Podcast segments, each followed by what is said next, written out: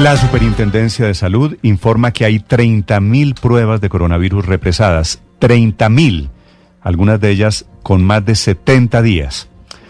El doctor eh, Fabio Aristizábal es el superintendente de este tema de salud en Colombia. Doctor Aristizábal, buenos días. Hola Néstor, un placer saludarlo a usted a la mesa de trabajo y un especial saludo a todos los oyentes de Blue. ¿En dónde se están represando, doctor Aristizábal, las pruebas del COVID? Néstor, lo que hicimos fue pedirle a todos los laboratorios que estaban habilitados por el INS que nos entregaran la información para poder cotejar realmente qué, qué capacidad tenían los laboratorios. Hay ciudades, Néstor, donde pues hay mayor represamiento, como es Bogotá y obviamente Antioquia, pero hay unos laboratorios específicos donde detectamos estas 30.000 muestras un poco represadas. Laboratorios, por ejemplo, el de Compensar, el de IDIME, en Colsanitas, en la Universidad del Rosario, y eso lo hacemos precisamente para poder llamar la atención, para poder corregir el camino. Sí. Doctor Aristizábal, ¿y por qué se están retrasando las pruebas del COVID? Pues Néstor, aquí identificamos varias cosas que es importante aclararle al país. Yo sé que muchos de los vigilados, Néstor, les molesta que la superintendencia les pida información y más en, tema, en estos momentos de pandemia, pero es necesario para tomar decisiones pedir la información. Pudimos detectar incluso que algunos de los laboratorios Néstor están saturados. ¿Por qué están saturados? Porque empezaron a contratar con muchas EPS y ya no están dando la capacidad. Esto es importante reflejarlo para que las mismas EPS corrijan, cambien de laboratorio o busquemos otras estrategias que nos permitan que los colombianos, los profesionales de la salud y la gente que está hoy, por ejemplo, hospitalizada, tenga la respuesta de una manera mucho más oportuna. Entonces puede ser saturación, puede haber un exceso de contratación y eso los lleva a incumplir el término de días, que el promedio es más o menos tres días, Néstor. Cuando usted dice los vigilados, ¿se refiere a los laboratorios que son públicos y privados? Sí, Néstor, no, y todos, Néstor.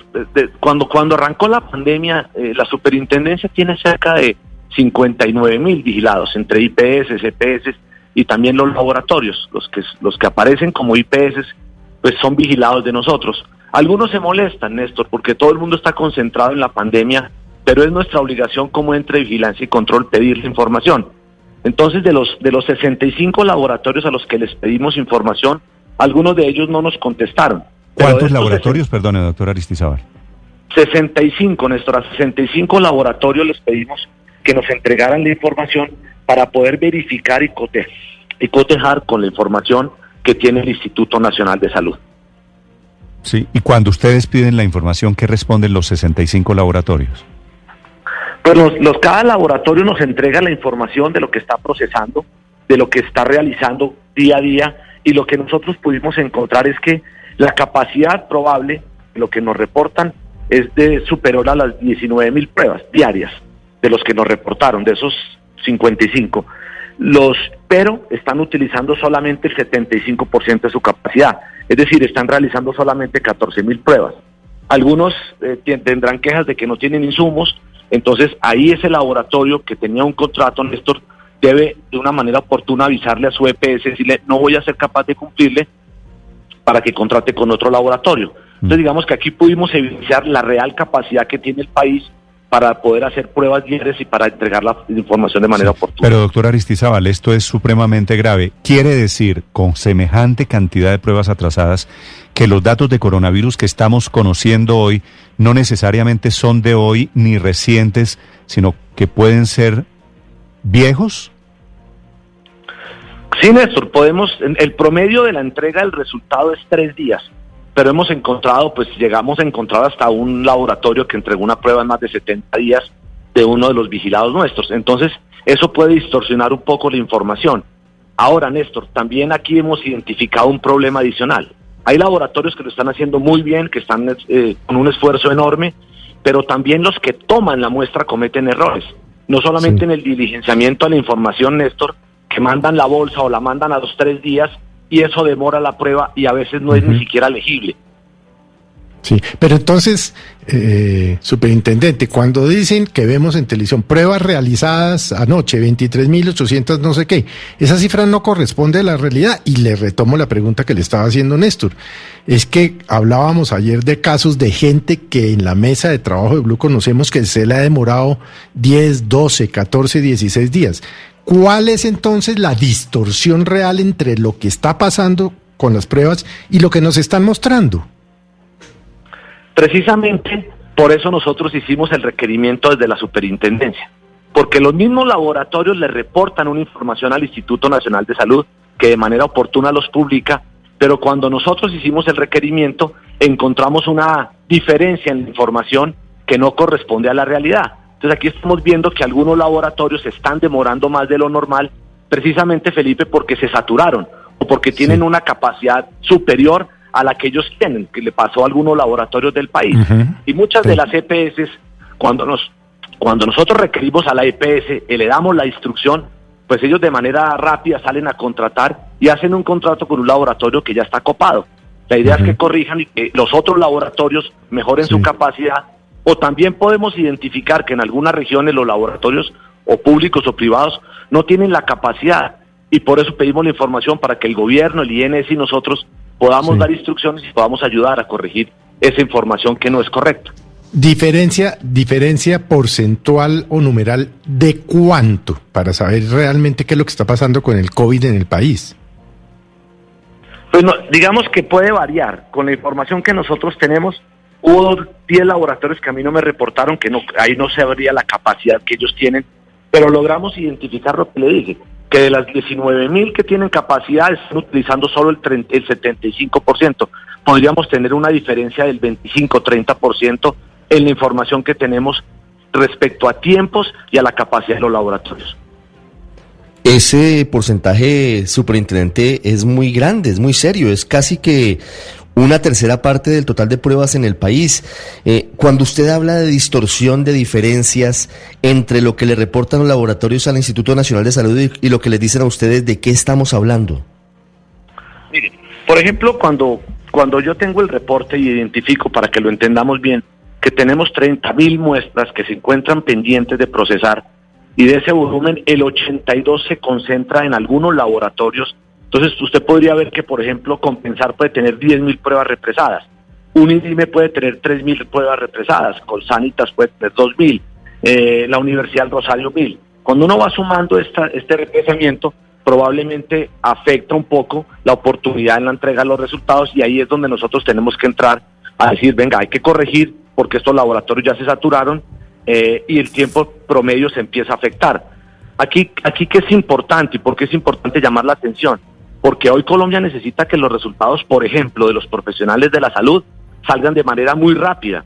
Imagínense nosotros hoy con un intensivista o con un médico internista esperando la prueba del laboratorio 10 días cuando probablemente es un, es un negativo, pero lo tenemos en su casa aislado y esos profesionales de la salud necesitan urgente que esas pruebas se les entreguen.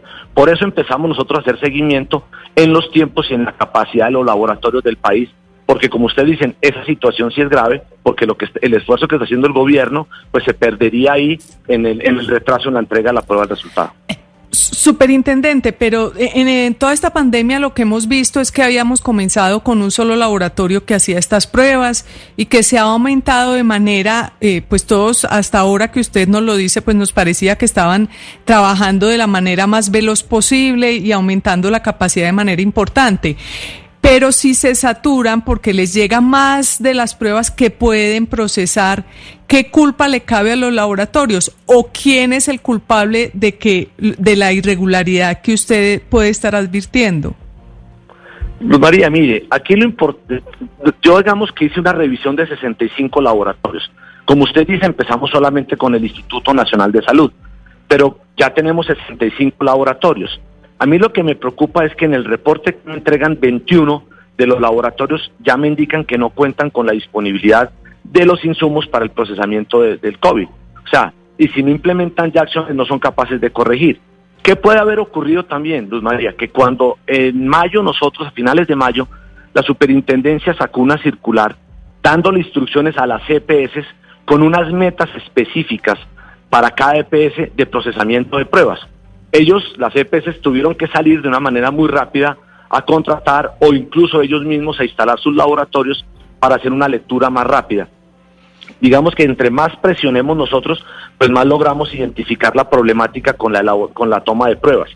Hoy Antioquia, por ejemplo, es, es la que lidera eh, no, Bogotá con el 55%, Antioquia más o menos el 22%, pero mire lo que vivimos en Atlántico, Atlántico solamente el 5% de capacidad y el Valle de Cauca el 4.5%. Entonces en otras regiones vamos a tener dificultades si no corregimos rápido y mejoramos la capacidad de estos laboratorios. Claro, superintendente, ¿cuántas de esas 30.000 pruebas o 30.000 muestras represadas corresponden a personas que ya fallecieron? Uy, no sé si ese dato no lo tendría, pero lo podríamos sacar. Ese dato no lo tengo, pues precisamente como están represadas, no sé cuántas personas ya podrían haber fallecido. Pero, pero llamo, yo, lo que quiero llamar la atención es que hay, hay un, un momento crítico del país, en este momento que estamos llegando a los picos, que necesitamos una mayor capacidad de respuesta, sobre todo con las personas que están hoy hospitalizadas y vuelvo y llamo la atención, con los profesionales de la salud, porque sí sería muy lamentable que tuviéramos los profesionales de la salud aislados esperando una prueba, como le decían ustedes al inicio de, la entrevista, que lo, vivieron en, carne propia en la emisora, 7, 10, 12 días, eso para un profesional de la si salud yo me hago, doctor, sería doctor, fatal. Doctor Aristizábal, si yo me hago la prueba del coronavirus hoy, ¿Cuándo debo esperar resultados? Pues Néstor, el promedio que estamos viendo en, la respuesta serían tres días. ¿Y por qué no pone usted como superintendente un tiempo máximo? Pues Néstor, precisamente por eso fue que hicimos nosotros este estudio, para, para verificar qué capacidades tiene. Ahora ya empezamos a hacer requerimientos. Inclusive iniciamos apertura de investigación a dos secretarios de salud de dos departamentos y aquí es donde nosotros con la información es que podemos dar indicaciones e instrucciones a los vigilados. Sí. Eh, doctor eh, Aristizábal, si la prueba no me llega en tres días, que debería ser el plazo normal, ¿qué debo hacer yo? ¿Qué debe hacer una persona que está esperando si tiene coronavirus o no? Pues Néstor, muy importante, ojalá nos llamaran a nosotros, a la línea de la superintendencia, al 018000 513 700. Ahí tenemos una opción que es la opción 6, que es exclusivamente para, para, para pacientes con COVID. Y nosotros podríamos eh, tratar de agilizar esta, esta prueba realmente yo estoy algo preocupado porque en nosotros llevamos, en lo que llevamos de pandemia, cerca de 795 mil personas se han contactado con Azúper, cerca de 800 mil. Pero de las PQR reales que tengo, solamente hay 299 mil.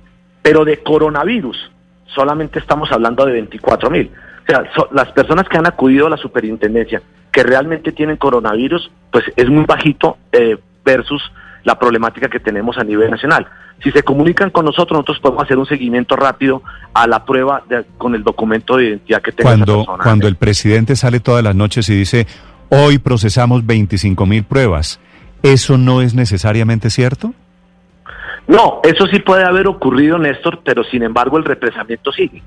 Eh, lo que nos reportan esos laboratorios al día es ese procesamiento que hacen al día, pero podemos tener eh, una distorsión de algunos laboratorios que se demoraron en, entregar la información o en hacer una prueba. Pero cuando nos reportan al INS... Claro, pero es, es eh, ok, entonces es correcto que el presidente diga hay 25 mil pruebas procesadas, pero dijo anoche hay 8 mil positivos. Eso no es cierto, por lo menos no son 8 mil positivos de hoy. Ah, Néstor, podríamos tener un poco más de positivos, pero con la demora en la entrega del resultado, probablemente ahí hay una distorsión probablemente hoy, dependiendo del número y la velocidad con que hagamos pruebas y hagamos la lectura, sí podríamos tener una distorsión en la información que le llega al Instituto Nacional de Salud. Y precisamente para evitar esa distorsión fue que nosotros pedimos la información a los laboratorios. Pero esto es una tragedia, doctor Aristizábal, porque entonces las cifras se vuelven no confiables. Pues digamos que la cifra que van entregando es confiable. Lo que yo no, lo que lo que estamos tratando de hacer, Néstor, es que no se nos represen las pruebas. Es decir, la información que le entregan a usted en el día, eso fue lo que alcanzaron a leer. Pero con el represamiento que yo le cuento que hay, esas 30 mil, por ejemplo, sí nos pueden dar una distorsión en la información. Aquí lo que hay que hacer es que los laboratorios corrijan, los que no tienen insumos los compren, para que no tengamos este represamiento en estas, por ejemplo, que identificamos nosotros de los 55 laboratorios que ya tenemos represadas 30 mil. De acuerdo, el dato es cierto, pero lo que no podemos garantizar es que el dato sea la foto del, virus hoy. Por ejemplo, en Barranquilla, superintendente, están diciendo que el aumento que hubo ayer ni siquiera es de pruebas de julio, que este es un rezago que viene desde el mes de junio. Ahí tenemos una gran duda sobre cuál foto tenemos y cómo estamos afrontando la pandemia, porque no sabemos realmente hoy qué tan avanzada está. No, no, nosotros el informe que yo entregué tenía corte 30 de junio. A 30 de junio, que es la revisión cada 15 días de nosotros, encontramos un represamiento de 30 mil pruebas. Ese, esa foto que yo tomé a 30 de junio ya tenía un represamiento de 30 mil pruebas. Entonces nosotros lo que hacemos es que llamamos la atención a cada laboratorio, empezamos a ver dónde está el represamiento, precisamente para que corrijan, para que mejoren la capacidad y no tengamos una distorsión en la información. Sí, el no, yo corte entiendo- del informe, Sí, Señor. Yo entiendo, yo, yo entiendo eso, sino lo que le digo es que lo que nos dice el presidente Iván Duque todos los días a las seis de la tarde es una foto que no es la foto de hoy. Es la foto seguramente de hace dos o tres semanas del virus en Colombia, teniendo en cuenta este retraso en la entrega de, pruebas. No, de- digamos que el procesamiento que se haga en el día probablemente sí es el que se entregan al presidente. Lo que, está, lo que no nos están entregando oportunamente son los resultados, pero que procesaron eh, 25 mil pruebas probablemente sí las procesaron. Aquí lo que nos estamos demorando es en la entrega de los resultados de algunos laboratorios que se están demorando más del tiempo normal. Digamos Claro, que pero usted dice, procesar las doc- 25.000. doctor Aristizábal, hay 65 laboratorios y se demoran 55. No, 55 nos entregaron la información, Néstor. Hubo 10 laboratorios que no nos reportaron. Pero de esos cin- 55 que me reportaron, esas son las cifras que nosotros pudimos identificar. Ese es el, el represamiento que tienen. La cifra podría ser un poco mayor cuando tengamos el reporte de todos los laboratorios. Todas las, claro. todas las pruebas que toman de coronavirus, ¿todas se procesan? Todas se deberían procesar, Néstor, y el 100% de las pruebas deberían tener un resultado, un registro de la prueba procesada y que garantice la, oportunidad del análisis y que se informen a su IPS, a su EPS sin retrasos. Ahí está el problema, Néstor, que nos estamos retrasando en entregar la información y probablemente tenemos personas que no aguantan el confinamiento, tenemos profesionales aislados en sus casas y necesitamos más rapidez en la entrega del resultado. La elaboración es puede que que la en, estén en elaborando. esas, doctor Aristizábal, en esas personas es que estoy pensando, cuando uno se hace la prueba del coronavirus, lo primero que hace es se encierra a la espera de que lleguen resultados, ¿cierto? Sí, señor. Y si pasa un día, tres días, una semana, 15 días, esas señoras, esas personas, no solo esperando el resultado, sino muriéndose del susto. Exactamente, Néstor. Y, y, y hagamos el mismo análisis. Imagínese la misma problemática con profesionales de la salud. Por eso le he llamado la atención a todas las EPS y a los laboratorios. No, no es que tengan una prioridad, pero hoy es vital que los profesionales de la salud, un médico, una enfermera, un terapista, tenga resultado de una manera muy rápida para que pueda volver a sus labores si realmente es una prueba negativa o pues realmente toca aislarlo porque es una prueba, prueba positiva. Ahí sería fatal para nosotros que las EPS y los laboratorios se siguieran demorando. 8 de la mañana, 42 minutos. El superintendente de salud en Colombia que vigila laboratorios, que vigila las cifras, en este caso sobre las pruebas del coronavirus. Gracias, doctor Aristizábal, por compartir la información con los oyentes de Blue Radio. Néstor, siempre un placer, un abrazo a todos en la mesa y a los oyentes.